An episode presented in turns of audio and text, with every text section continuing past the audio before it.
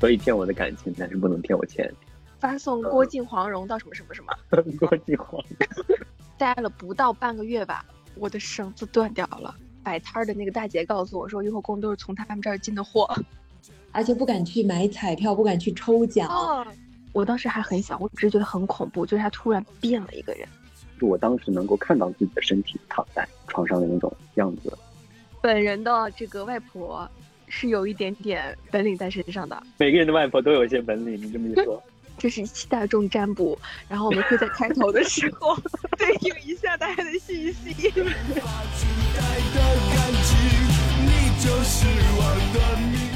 Hello，大家好，欢迎收听本期的大庭广众，我是信女地瓜，我是信奉中式、新式玄学的翻天娃。我是福娃，我是一个坚定的唯物主义者。你不是说自己在研究塔罗吗？啊，有吗？呃，好了，不装了。其实是我平常什么都信一点儿。呃，中国的、西方的，我比较信的杂，就是哪个国家的都会信，什么塔罗呀，什么道教啊，什么佛教啊，什么算算命啊什么的。但是你的内心内核还是唯物，可以这样理解吗？哎，对对对，就这些对我来说应该是一种娱乐吧。有时候就研究觉得很有意思，但是呢。嗯，也不敢百分之百的就说它确定就是这样子。对，就跟福娃说的一样，这个东西咱们虽然说今天要大聊特聊，然后讲一些有的没的，但前提还是要说好，主打一个娱乐，大家就是先听听看，好不要当真，不要当真啊，免得免得，不要告我们，我们都是坚定的唯物主义战神，对吧？Yes。那我们开始第一个议题吧。我们先大概说一下什么时候开始信的，信了啥。我其实从小呢还挺怕鬼神论的，然后就觉得冥冥之中应该有这么回事儿，但我不敢去细想，因为说实话有听闻或者是经历过一些故事。长大之后这几年呢，由于生活开始变得复杂且辛苦起来，然后就开始烧香拜佛，然后去雍和宫啊、各种庙啊，咱们就是一个呃一个虔诚。另外呢还会。在星座塔罗方面略有涉猎这样的一个情况，其实我跟你这个状态是差不多的。咱们从这个星座到八字，从木鱼到念经，整体呢就是上香也干过，然后就是说啥啥都信这样一个状态。各路神仙都来保佑你。对，没错没错。我的话呢，我其实小时候特别信鬼神，因为我小时候呃经常会看古装电视剧，尤其是那些。神话的、玄幻的，所以我看完之后我会特别深信不疑。然后那时候我就晚上会不敢走夜路，尤其怕恐怖片。对于那些神仙啊什么的，我小时候一直幻想自己是什么神仙转世。哎，小时候看你们看那个《欢天喜地七仙女》的时候，可能会想自己是哪个仙女，对吧？然后就被贬下凡间，然后去寻找自己的董永。所以你是 小时候，呃，啊，我是。七仙合一，对，八仙过海。刚想说你有没有幻想给自己一些职能什么的，结果你的职能是仙女，就是纯美，没有任何作用。对，然后幻想和哪个凡人，对吧？呃，这个不可描述。嗯，这个是小时候的，小时候的一些奇奇怪怪的想法吧。然后长大了之后，对于他的信奉或者说故事，就是那种稀奇古怪的故事，会更加的好奇。尤其我个人，咱们必须得讲一遍。我应该和很多人讲过，我小时候，呃，你们知道那种农村地区传统的那种地方会有叫魂吗？就是这种，嗯嗯。哦，包括有本书好像也叫叫魂。然后就是我小时候是真的有一次被叫魂过，就好像是我当时太小了，然后记忆里面是我特别的呆，然后就是六神无主的一个一个状态，然后就。呃，不吃不喝，老老年人嘛，就是我姥姥那个时候还在世，然后她就懂，啊，包括我姐他们一起就会呃拿着我的衣服在外面喊我的名字，后来我就好了。之前是去去看医生，然后什么都不管用，后来这样一顿操作之后呢，哎，可能我的魂魄就干嘛呢？回归正主，然后呢就到我的身体里面，这个时候我就一下子就醒来了，非常的神奇。几岁啊？嗯，大概是我小学。一年级的时候吧，好像真的很小。那你自己记得吗？还是家人记得？印象很深刻啊！其实真的不是在唬你们，这一段 这一段这段还蛮记得蛮深刻的。现在我觉得更多的是一种娱乐吧。现在就是我什么庙都去，对吧？道教的也去，佛教的也去，去了之后呢，见到财神就跪在地上就不想起来，很会跪呀，你小子。是啊，就文财神、武财神都要拜。我觉得你小时候这段经历。真的听起来很玄乎，你觉得你这一段经历有没有影响你后面就是信奉这些东西啊？没有，但是呢，我之前还算过，我看我的手相，又把它算命了。手相上面，大拇指中间，如果你会发现自己的手纹，呃，关节中间嘛，它如果像一个眼睛一样的，像眼睛的形状，就说明这个这个人可能就是比较的通灵吧，可以这么说的那种。是手背的那个吗？手背的关节是吗？不是手背，手心的，手心的大拇指关节，你们可以看一下。我感觉福娃现在在我眼里突然变成了一个巫婆仙儿 对，我就是真的，是，他已经开始传播了。啊，都都是说着玩的，就就说着玩，娱乐有意思。啊，免责声明加一加一加幺零八六。然后现在我更多的有时候会玩塔罗，哎，因为你看咱们中西方这个很像什么呢？特别像呃西医和中医。因为塔罗牌和星座这些东西，尤其是塔罗牌，我之前特别感兴趣啊，我也买了一套塔罗，还有塔罗学习的书籍去学，包括当时还帮我们班的同学算算塔罗。呃，塔罗好玩的点就是它是一个像西药一样，它是哎见药见效非常快，它只能预测非常短的时间，就可能撑死就两年吧，两年之内的一些事情。但咱们中国老祖宗的那些算算命的，对吧？什么易经啊，哎那些东西。那可真是一算就是一辈子、一生啊！人的，你拿着你的手相看啊，你这个人对吧？几岁结婚啊？几岁生子？你现在越来越专业了，我好害怕。对，就是这种。之前我有过研究，就是这些方面中西的不同玄学文化的，就像中药一样，是中药是治根嘛。然后呢，咱们中国算命也是一算算算那么久，就很长久的这种啊。然后这是我的一些 一些心得和体会。就是咱们干嘛？玄学这期必须得聊。哎，我是玄学的。传播学家，你现在是我们三个里面扛大旗者，专家，你是专家。嗯，哎，我有个问题，我有个问题，你之前每一年端午节的时候都会往自己手上戴那个手绳，你记得吗？对对对，我记得，我记得。我想问，就是那个它有没有跟玄学有什么关系？我觉得是有一点关系的，包括佛教，包括我们去寺庙都会有很多红绳手串。然后呢，我们那边端午节它其实算一个我们的特殊的习俗。一种非遗，我们那边会在端午节，每个人都会带五色绳，就五色代表着古代的金木水火土。然后呢，他戴在手上，他会驱邪，啊，保佑你健康平安。然后我们那边有说法，端午绳呢要有两种扔的方法，第一种呢是等它自然脱落，就是它会自己掉，它掉了的时候就说明替你挡了一灾这种感觉。然后第二种呢是每年端午节之后的第一场雨天，你把它解开，然后随着雨水的地方就是扔在。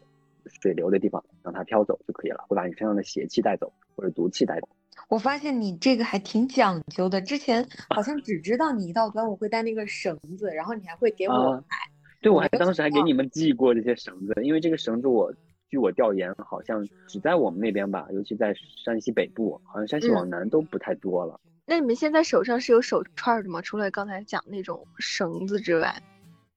没有发现本人有报告，我有。哦，对啊，就最近这两年，这两年真的很多人手上都戴串儿，对，很火。最开始是那种中老年男子们，大家都戴那种串儿。这两年就是年轻的朋友们，包括一些小学生开始盘串儿。是。你们现在手上会有吗？我是特地有去雍和宫排了一两个小时队的。哦。然后去开光的。是的，真的很在行啊！都会说是开光开光的。我是，但是我这里有个故事了啊，嗯，就是我我去只买了一个，我研究了好久好久各种品类啊，然后它的寓意是什么，精心挑选一款去开光，结果戴了不到半个月吧，我的绳子断掉了。天呐，那没关系，那你因为开光的东西，咱们这个玄玄学大家要给你解释一下了。这个开过光的东西，它好像是有一定的保质期的，它就像食品一样。过了一段时间，它就不管用了，你需要重新去买一个新的。当然，如果它在这个过程当中断掉了什么的，我觉得这是一件很好的事情。在我看来，它是帮你挡了灾难，或者说一些不好的事情。我当时心慌意乱，我开始四处发消息，我说这个怎么办？怎么办？怎么办？然后跟我爸妈讲，我爸妈说你要是这个啥，它就是断了，你就这么受不了，你真的别别干这个事儿，别信了。后面我就我就缓了缓。因为说实话啊，雍和宫的那个手串确实质量不好，这大家都知道，它确实质量不好。然后后面我就去雍和宫对面那个小店儿，去把它给那个又穿上了。然后他说给我换了很结实的绳儿，我重新开光，现在又在戴。但当时我确实心慌，就是害怕。小时候听过这种故事可太多了，现在就也还好。对，明白。就是有一些说法可能断了之后，就是有什么不祥的、不好的征兆、预兆，是吧？对。哦，还有一个关于雍和宫手串，大家现在不都是很流行雍和宫的手串嘛？然后每天每天排的人也巨多巨多。嗯，但我那天去潘家园的时候，我天啊，就是那个地上铺的一堆一堆的。你知道雍和宫的手串卖卖很贵的，就几百块钱一串，但它本身那个材料其实很便宜的，各种什么水晶、香灰瓷，就那种东西可能市面上就几十块钱或者几块钱。的东西，然后但是它雍和宫卖就几百块嘛，嗯，然后我去潘家园的时候，发现满地堆都是那个东西，大家也就均价十块钱吧。然后那个摆摊的那个大姐告诉我说，雍和宫都是从他们这儿进的货，这不得高低来几串啊？对，你都把货源找到了，你还去什么雍和宫啊？我很崩溃啊！但他们说，那你去雍和宫相当于是进香火钱呀，对吧？我也觉得是，对。但我不会再去买了，不会去我再买，去一次体验一下就可以了。嗯，信则有，不信则无。所以我觉得大家如果那个啥，听到了，然后想要去雍和宫买的话，不妨先去潘家园淘一淘，然后去雍和宫开个光，性价比更高。我也觉得你这你这确实确实，咱们就是说说的这个方法真的好。我现在手上它戴的是这样的，它不是开光的，就是我是在网上买的。我觉得很好看。我戴的这个呢是一个小熊猫，上面有几串那种几个绿珠子，还有几个白色的这种，好像是叫呃什么水水晶石还是什么石，上面画了几个竹子，就是挺好看的，就是绿色白色调。然后呢就主打一个什么寓意呢？你猜一下，就是胸有成竹，节节高升。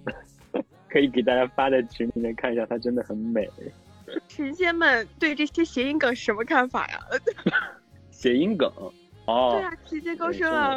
你们不觉得玄学很多都是谐音梗吗？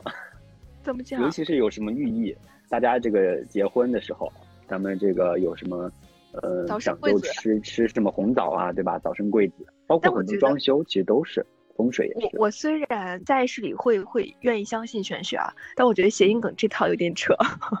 对，你要换成英文的话，岂不是又变了？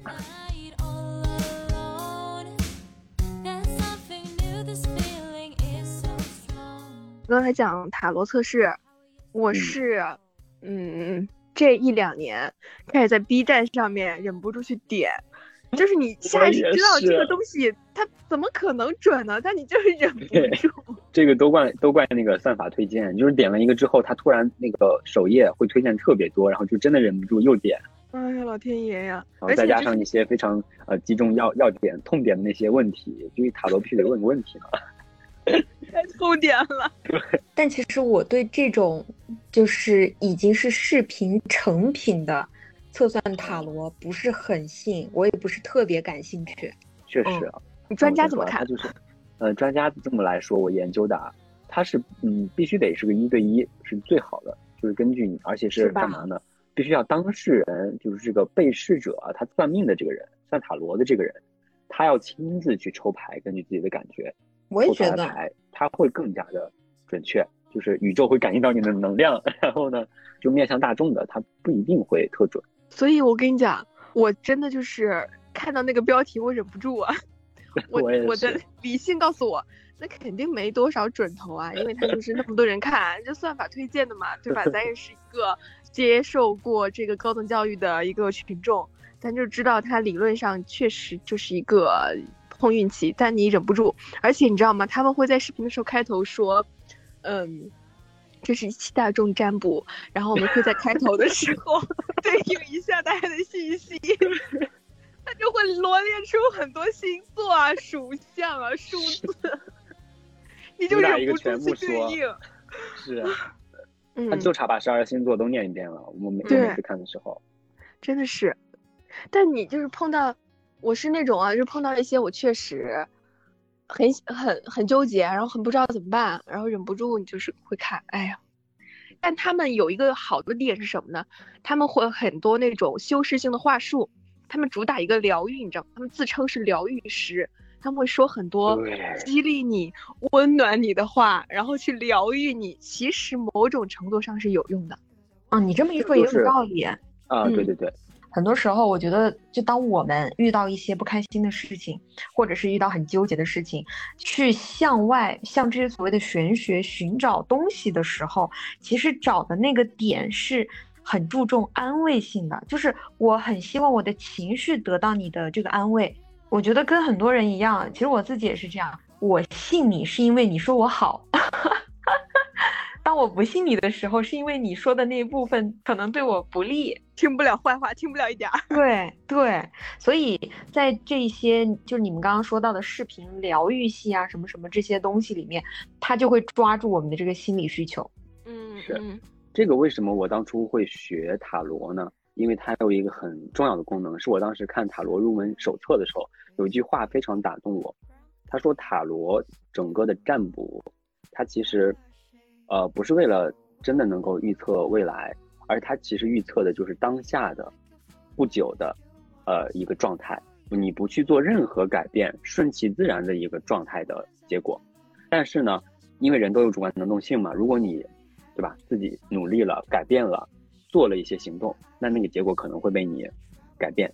所以这是塔罗第一点很吸引我的，就是它只是测的那种没有任何干预的情况下的一个自然而然的结果。第二点很重要的就是塔罗的占卜，它就是为了让人学会放下，像你们刚才说的疗愈嘛，就是学会和自己心理和解。好像很多人通过这个赚钱呢。嗯，对，很多摆摊的。那个那个做媒体的有很多，因为他呃没有那么高的门槛，你就那么一说，就是很多人 愿意信的。哎，流量很多。对，但据我自己的感受来说，有时候我确实挺难的，比比考研还难。就是它牌太多了，我要把每个牌的牌意、故事的代表是什么都要背会，都要知道。就我现在目前可能还得翻书才能知道它是什么意思，讲了一个什么故事。你要是学会了，真的是有了一个吃饭的本领，我觉得这还是挺好的一个技能。不，到时候干嘛呢？咱们摆摊儿。它对你的这个社交和你的赚钱都有用的。那除了塔罗，你们还尝试过其他玄学的动作吗？星座和那个上香，我觉得主流啊，拍手串。星座我可以，星座咱们也是特别的在行的。嗯，感觉今天的三天晚上特别像是一个来呃上课的，来上咱们这个玄学课的一个学生。因为在玄学这方面，我真的就是说咱们涉猎不广。啊，这期都是我在讲。呃，我星座最初其实了解的就是十二个星座的各自的一个特点嘛，但是。我也是现在最近几年吧，最近一年才知道，原来星座还有星盘这玩意儿，就它远比想象的更复杂。就每个人他其实有一整套的星盘，他会根据你的出生年月日，他会具体到你的时间是哪个时间点出生的，然后他会有你的上升星座、你的太阳星座、你的月亮星座，还有什么金星、木星、水星等各个星的星座是什么。然后其实最主要的就是上升。太阳和月亮，我不知道这个地瓜老师懂不懂？有一点了解，有一点了解。我说实话，我确实是打工这一年哦，感觉无力感太强了，然后就开始去寻找一些玄学的支撑。然后我早年间我去就只知道自己是摩羯座，这一年呢没事儿的时候去了解了一下，然后我去问我妈，我具体是几点出生的？因为是不是只有准确时间点才能有那个星盘嘛？对对。然后我就去去看我那个星盘，但我也看不懂，我就有那么一个盘，我的上升竟然是白羊哎。我都震惊了，哦，确实有点像啊！你这么一说，是吗？我我都对 你月亮呢？等会儿我找一下啊，我的我的上升是白羊，月亮是水瓶。哦，哎，这样三个配置你还挺均匀的分的，因为白羊它是火象星座嘛，嗯，呃，然后摩羯它又是土象，嗯，然后水瓶呢它又是风象，就是你占了火、土、风。哦，你占了三个象，就可能每一个象的这个一些特点都有。嗯，我的话，我是我的上升是双子，嗯，太阳是双鱼，月亮是天秤。我大概知道，就是火象冲动一点，然后水象差不多亮一点的这种，但我了解的不是那么的深入。比如风象星座的人可能会哎稍微有一点点的自我，有一点点的天马行空，就是他像一阵风一样抓不到、琢磨不透的那种。但是土象星座他们的土象特质就是很安稳，他们可能不太喜欢那种特别变动的，他们喜欢求安稳，然后呢，踏踏实实这种感觉。水象是一个特别细腻的三个星座，就他们是为感情而生的，就他们的情感会特别细腻丰富。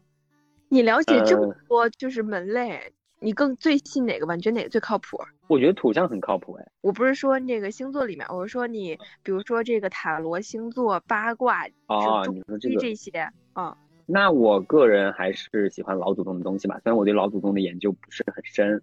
我之前听一个老师说，其实《易经》它其实是有很多门道的。嗯，《周易》对，《周易》这些东西，毕竟是古人的一些智慧吧，就是嗯，它确实有很多门道。而且它里面其实有一点科学的那种讲究的。是。嗯，并不是那种完全意义上的那种玄乎的玄学。对。而且这种东西它其实有一些哲学在的，就有一种古代的那种呃中国东方的哲学在里面。嗯，但我发现现在咱们西方讲的这些，据我了解都还蛮有点学科化哎，他们的这个塔罗和这个星座都好像在国外是有这种学科化的体系的这个基础的，但中国的这一套，在我的其实也有，对，但是。好遥远，就还挺神秘的，就没那么公开化。大家总觉得就是聊到这个事情，好像聊不透，不敢聊。嗯，就是周易，它其实，在一些大学里面是有专门的那个专业的上课的。哦，我知道，那个城乡规划，或者说呃一些设计专业，他们是要学的。对，因为涉及到风水、建筑。嗯，对，这也挺玄乎、挺神奇的。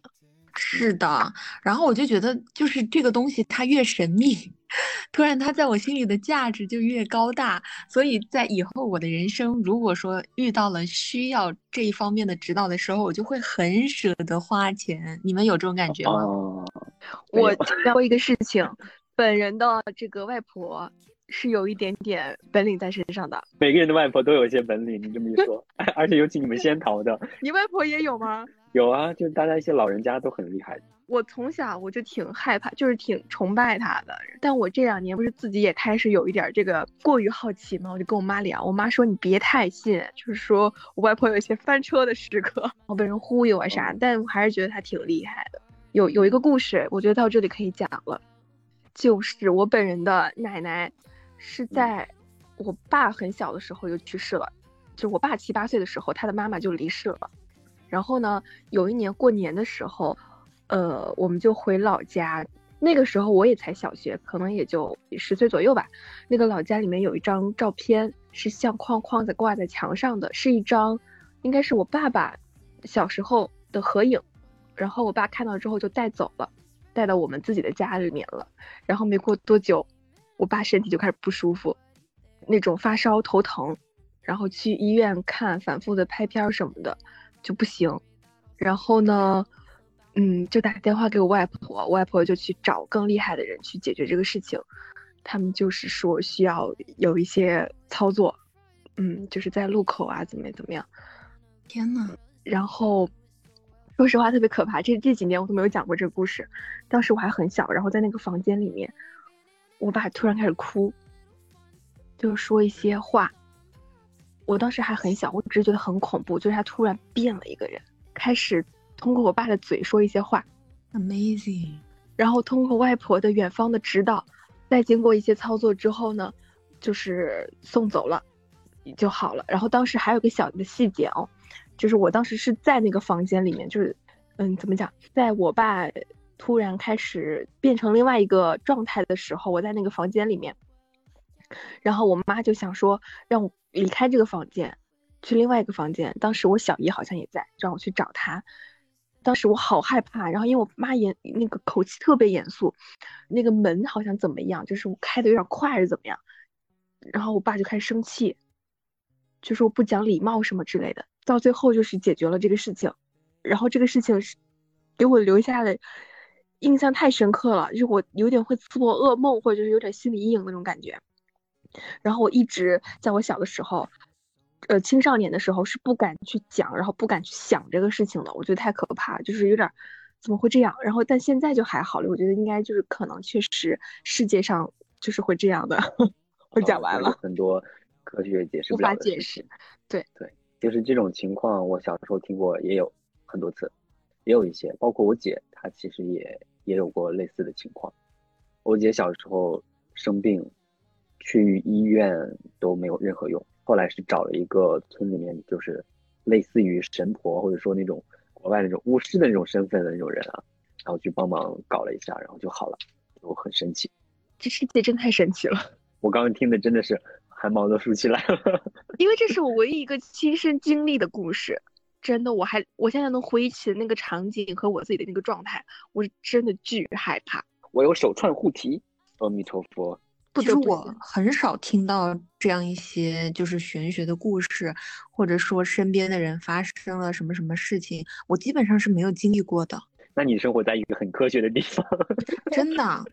还有就是你们看，就是你们也知道，我平时运动、健身这些做的比较多，所以我是不会去佩戴一些首饰啊，或者是你们说那些串儿啊什么东西，是不是也是一种命数？喜格星是吧？也不能全信，就就还是说，像我们开头说的，当做一种奇怪的现象去去说到就好了，就是就家长里短的唠一唠，挺有趣的。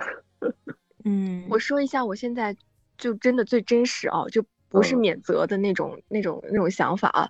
这些所谓的没有被人们就是完全能够以科学的方式去解决东西，说不定是真的存在的。嗯，但是没那么可怕，就存在就存在了，就是也也没什么。我要哭了。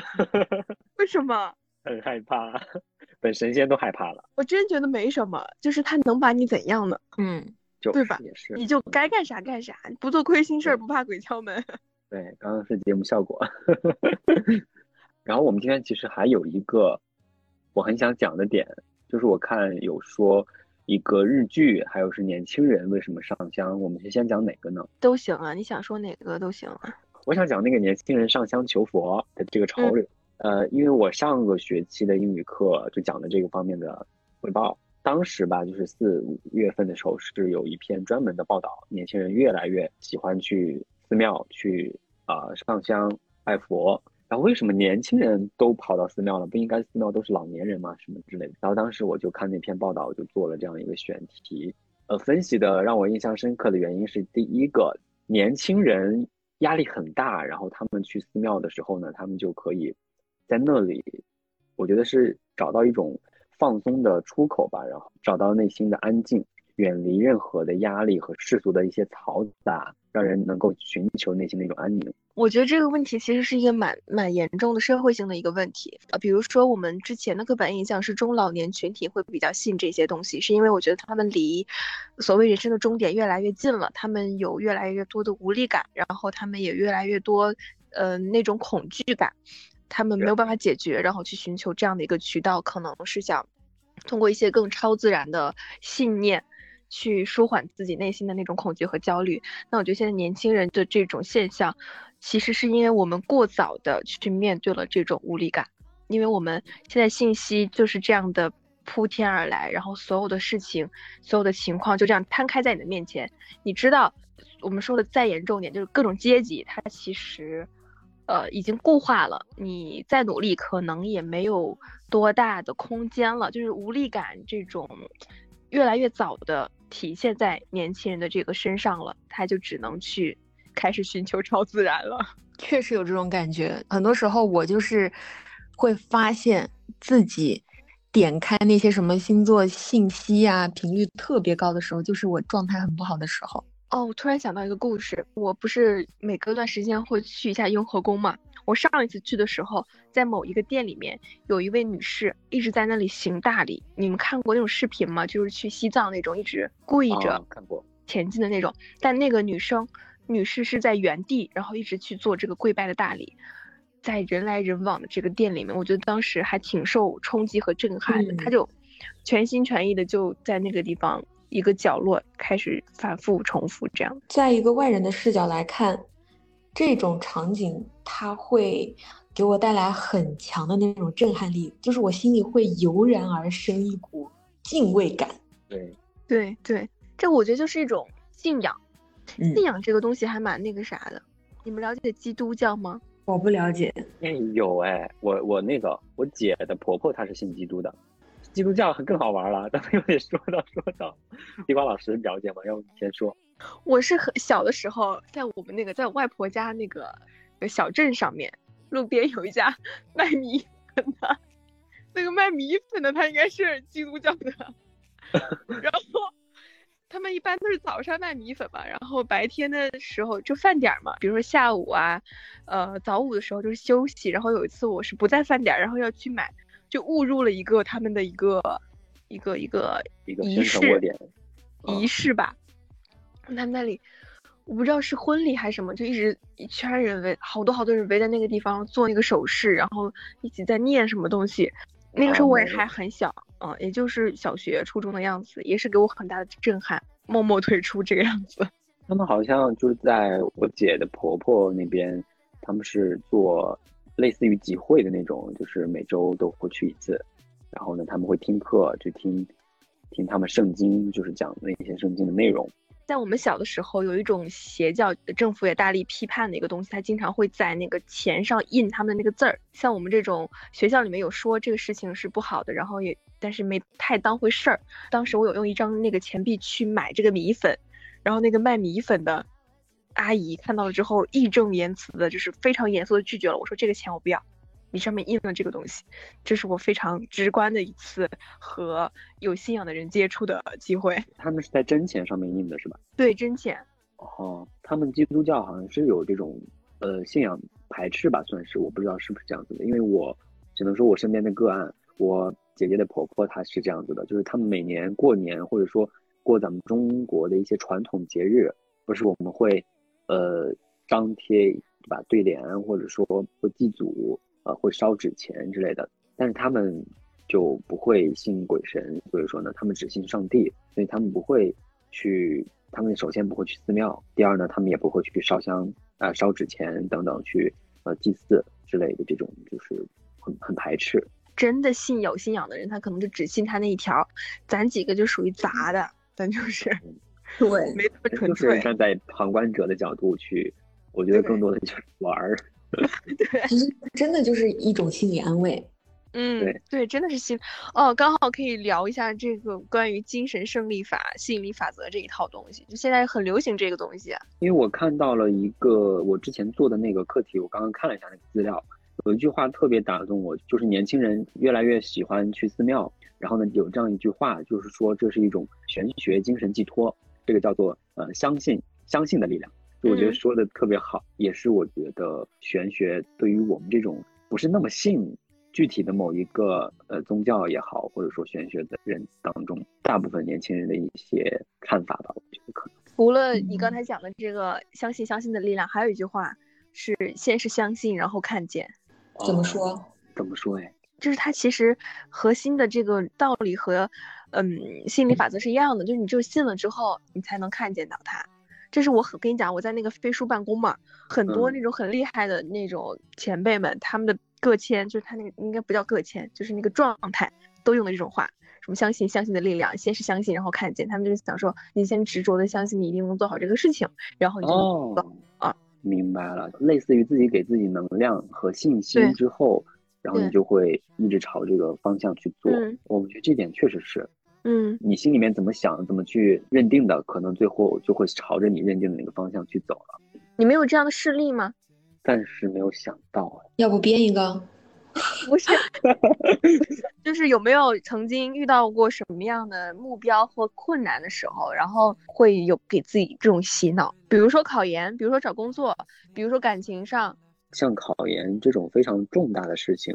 我反而不太敢给自己很大的期待和信心啊？是吗？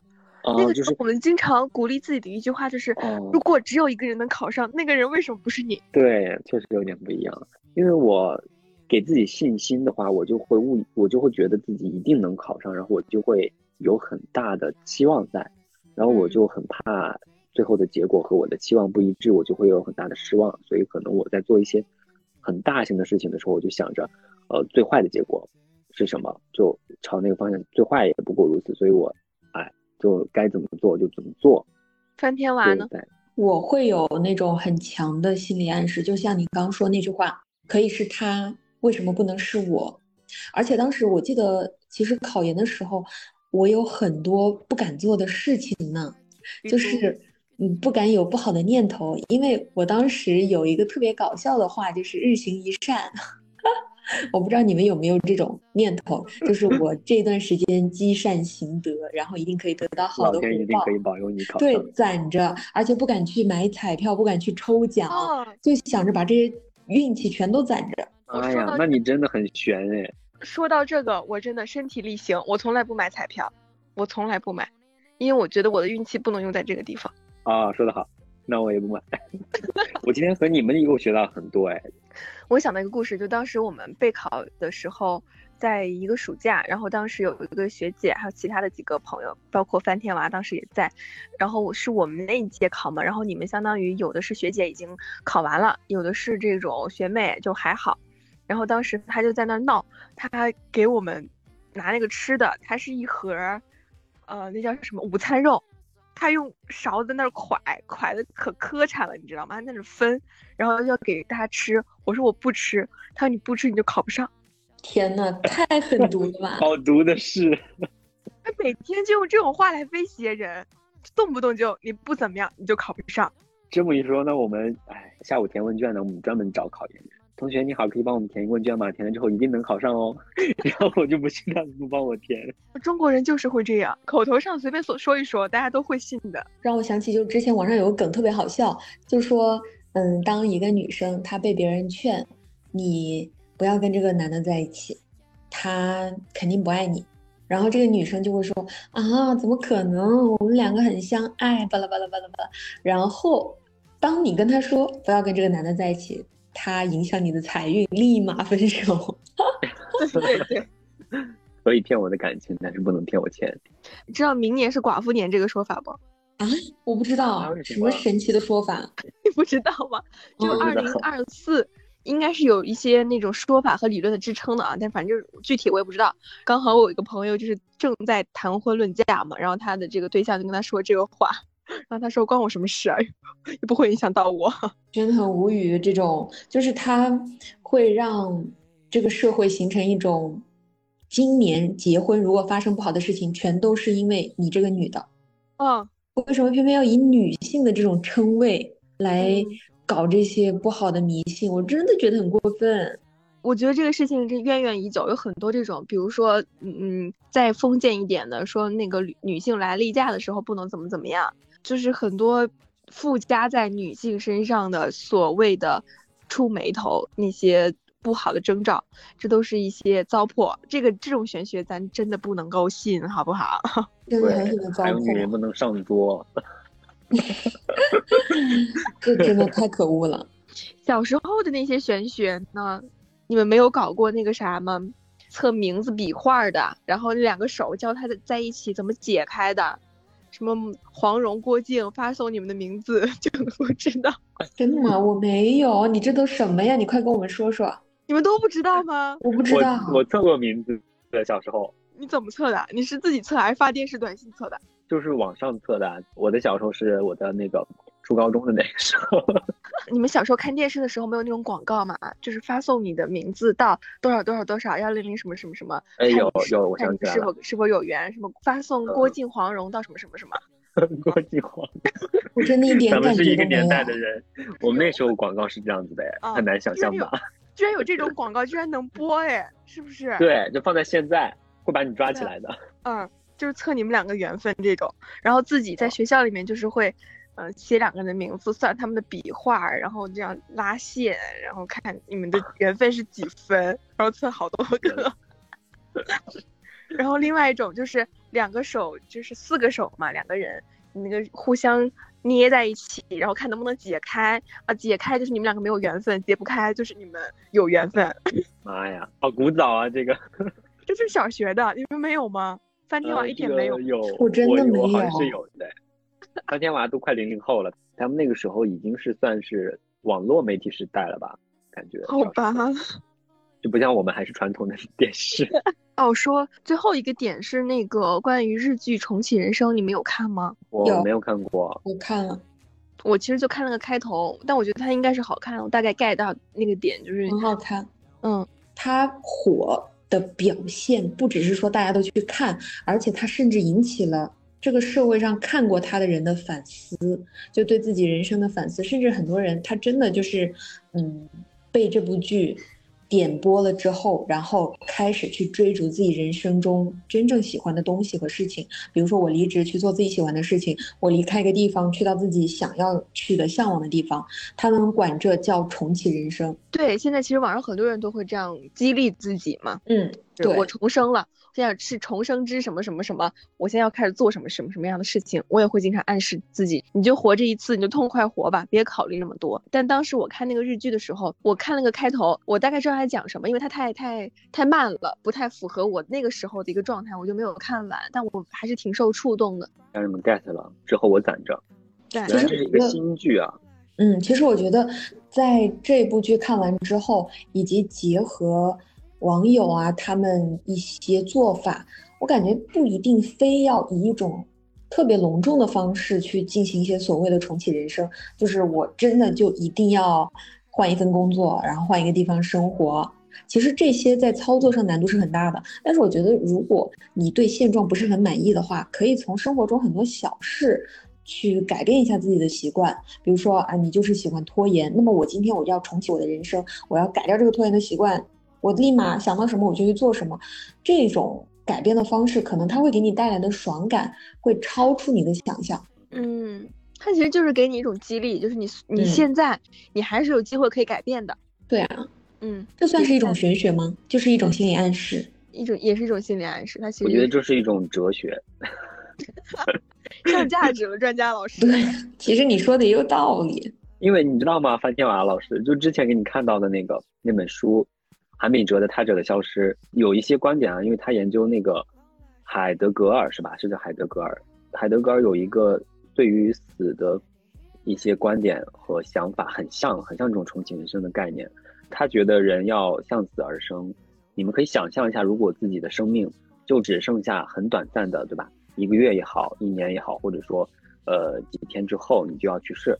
那你这时候肯定会立马想，我想做什么或者要做什么。那你这个时候想的事情，其实就是可以去你未来可以去做的事情，也就是人生每天其实都可以去重启。在做一些纠结的选择的时候，都会这样告诉自己，包括我要不要吃宵夜这种。啊，对你，你想，哎，他妈的，反正也活不了几天了，为什么不能吃啊？我觉得这个重启人生很有很好的一点是，它会带着前世的记忆，嗯，就是它会让你知道。你再活一次之后，你真正想要的是什么？你们有过那种幻想吗？如果说我现在回到什么时候，带着我现在的记忆，有过，嗯，很多次。我好像很少有这种时候，我一般习惯就是往前看，不会往后看。我可能最想回到的日子就是大一吧，可能就是大学刚开始的那个时候吧。但是你这么一说的话，我其实会幻想，当我现在立马穿越到未来。我会带着现在的记忆去做一些什么事情？嗯嗯，我觉得像我们这种想要回到过去的人，我是，比如说我自己，我是觉得我以前真的太傻逼了，就是有太多我自己现在完全理解不了的行为和看法，怎么能够那么那么的傻？其实有很多后悔的事情，所以我才想说，如果我能够回去以我现在的认知的话，应该会好一点。然后。不会那么的伤害别人，也伤害自己的那种事情发生，这是我的一个心态。但像范天华讲说，嗯，穿越到未来，我其实挺害怕的，因为我现在，哦，哇，咱俩怎么这么像啊？我天呀！万一到时候看到自己连现在都不如，那 还不如不回去。对，范天娃，听见你们两个懦弱派怎么能回到未来的这么懦弱？对啊，我在思考为什么我一直想的是去未来，而不是回到过去呢？你有遗憾的事情吗，范天吗？有，但是我不想弥补。嗯，这我觉得也是需要学习的一种心态。我学习不来。我是很想学习。我总是过一年就会觉得上一年的我怎么那么蠢，怎么能够这样子？好，我也是。我总觉得我应该做的更好。对。但是如果从玄学的角度来看待这个事情的话，会不会有一种一直被困在过去的感觉，然后就会导致自己在做很多事情或者是做很多决定的时候，变得没有那么的自信，其实我觉得就是在这一方面可以给自己一些积极的心理暗示，哪怕过去我做的事情在现在的我看来没有那么好，没有那么完美，但是我当时的认知已经引领我在做这件事情的时候达到了一个上限了。我可以通过在未来遇到类似事情的时候把事情做得更好，就这种心理暗示，我觉得其实也挺重要的。我是会去复盘总结了，就是，嗯，有的时候会觉得这一类的事情或这一类的状况，你应该以什么样的心态去处理？但这个和我对过去的懊悔是不冲突的，我还是会对之前的某些事情充满懊悔，就是反复想过这个事情，确实没有办法和解，还是思维习惯的问题吧。我小的时候啊，我现在也不大了，但是在我更更幼稚一点的时候，我希望自己做个很酷的人。就是我才不后悔呢！我的人生就是不要有后悔这两个字。我想问，你觉得你这种对于过去的执念，嗯，是好的还是不好的？好的还是不好的？我觉得是好的，就是你不想改变，不是不想改变，是改变不了，它已经客观存在了。我也不觉得说这个事情对我的，就是我觉得这个事情改改不了。说实话，嗯，对，它已经成型了，已经成了一种思维惯式。嗯，我觉得它好的点就是我能够意识到我我有哪些成长，在我成长和不成长，我都能意识到我有哪些改变，然后我会总结出对于类似的事情我怎么样做会更好一些。你可能就是想的是，如果我那个时候像现在这样子，对，更成长一点的话就更好了。嗯，包括他会给我当下做一些事情的时候一些勇气，就是我会说，你看你之前那么害怕，还不是一样就这样？其实过去回回过头来看也没什么大不了的，你现在就勇敢一点，你再过几年再看的时候一样，这件事情也没什么大不了的。确实，你这种说的也挺对的。对，可能我自己已经形成了一套逻辑闭环。嗯，所以我觉得如果有一些朋友，他们自己。跟你想的这种方式是一样的，也没有必要太纠结。我到底是应该，嗯，继续反思我的过去，还是像翻天娃一样去只专注未来？我感觉只要能够自洽，然后你再加上一些积极的这种玄学上的心理暗示，其实都 OK 了，不用看得太紧张。我们的翻天娃老师现在立马变成了一个积极的心理咨询师。我真的为什么这么积极呀？我真的看起来很积极吗？你目前表达的观点都是那一种向未来奋勇直发的一个感觉，对，可能我的思维习惯是这样子，就是过去的事情我会把它放下，只从中提取一些对我自己有利的东西，然后我就 say goodbye。呃，挺好的，很洒脱，挺好的。唉，我终究没有活成自己想象中的样子。说不定你现在这个样子比你想象中的更好呢。哼哼，是，你是会安慰人的。其实我没有想到过我会是一个很酷的人，但是总有人说，感觉我的说话方式是一个很酷的人，都很酷。你是很洒脱。嗯，前两天就是下班六点，我说走就走了，不是说走，我直接就走了，说也没说，没说走。然后我们同组的同事给我发微信消息说。你真酷，我真想像你一样酷。然后八点多的时候，领导问我你走了，你怎么回的？我说嗯嗯。你还言简意赅，嗯嗯。因为我很不喜欢他，我觉得他很有问题。嗯。其实我现在都有点因为他不想继续干了。这个以后聊好吗？这个攒住啊！好好好，你的这个故事，咱们大概在十二月份的时候，好不好？好，没问题。所以其实玄学它和心理学、哲学，哎，挂钩都挂钩沾边，有时候和文化也有一些关系，还有中西方的一些思维文化差异。嗯，其实说白了，它核心就是想大家都自洽一点。也也有娱乐的这种感觉，也挺好的。我觉得有些时候，呃，人类社会它就是需要这种润滑的东西，让所有东西都活络一点。太一板一眼的也不太舒适，我觉得是这样。说得好。这么一说，其实我们这些信玄学的人，嗯，这个知识储备还是不错的嘛。这学那学的，咱都沾点儿。专家来总结一下。专家是我吗？对，是你。那我们这期是聊了很多玄学啊，可能也是因为大家都长大了、成长了，很多时候在听到玄学这些东西，不会像小时候那么害怕了。就像当时地瓜说的，会更多有更多的这种底气和能量，再加上玄学帮助我们自洽、帮助我们治愈之后，其实还是要向前看，然后更好的去过好未来吧。我觉得，祝我们都能够发财。对，这个是最重要的。大家平时这个拜财神的玄学还是可以继续保持的，我觉得是一个传统。我的电脑上是有财神的，发给你们看。哦，我看到了，好像之前发微博还是发朋友圈，我记得有一次。我要给你们看个更那个啥的，壁纸加那个啥一整套，在我的这个电脑上面，咱们就是主打一个心诚则灵。妈呀，这不是那个菩萨吗？这是什么菩萨？你认识啊？这是个网红菩萨。对，就是无语菩萨。对，无语菩萨，无语菩萨，无所谓，必要时菩萨会保佑我。我觉得这句话送给大家吧。那本期就到这里喽，希望大家早点发财。我是地瓜，我是潘天娃，我是福娃，拜拜，我们下期见喽，拜拜，下期再见。